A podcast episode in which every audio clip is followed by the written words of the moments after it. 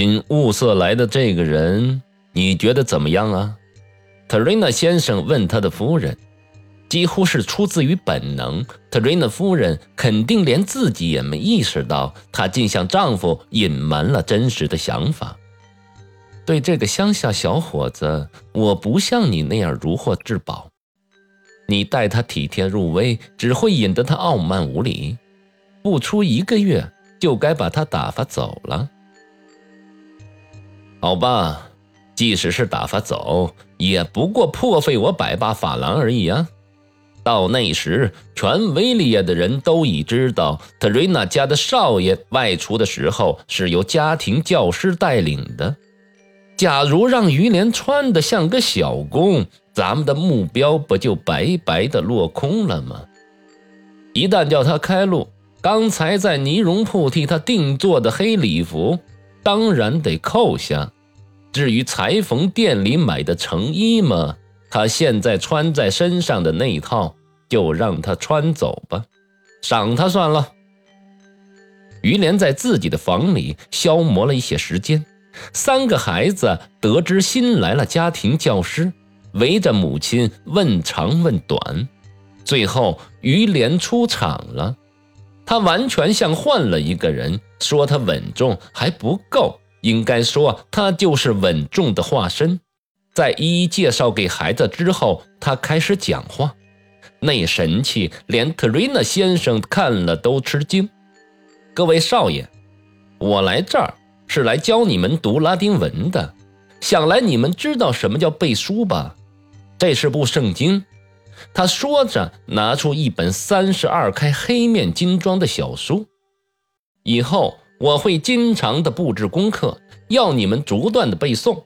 现在你们就先来考考我吧。最大的孩子阿道夫把书取了过来，请随便翻开一页。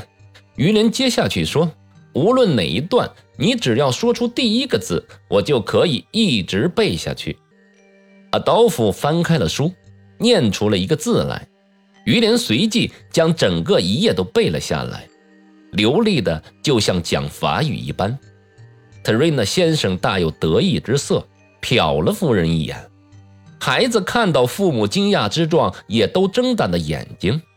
有个仆人走到客厅旁，听于连拉丁文说个不停，起初呆呆地站着，后来不见了人影。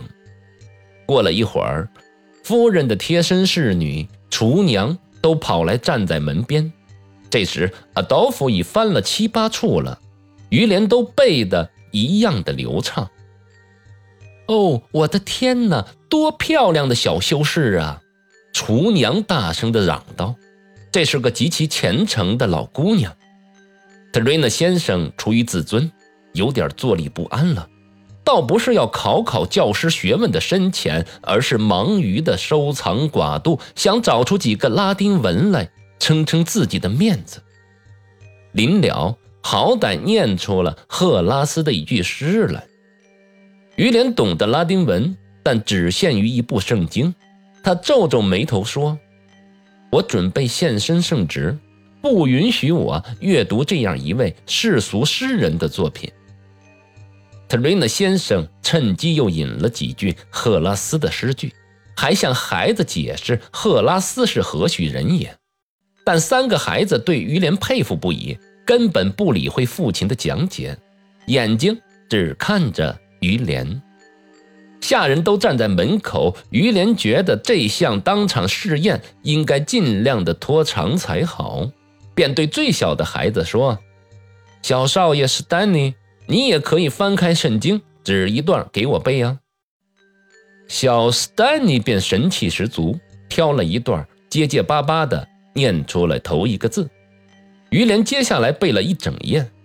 正当于连背诵之际，有诺曼底骏马之称的瓦勒诺和专区行政长官莫吉红两位先生登门来访，这个场面。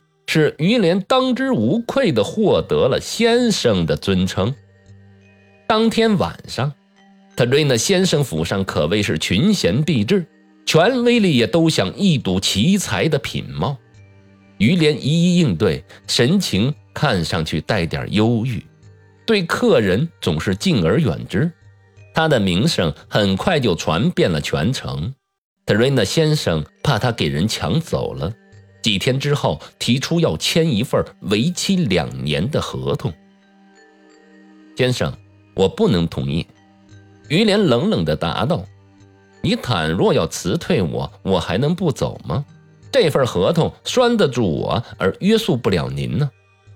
这个合同并无公平可言，我只能拒签了。”于连处事得体，进门不到一个月。连特瑞娜先生也对他尊重备至，而于连对拿破仑的狂热，这个天机市长是不得而知的。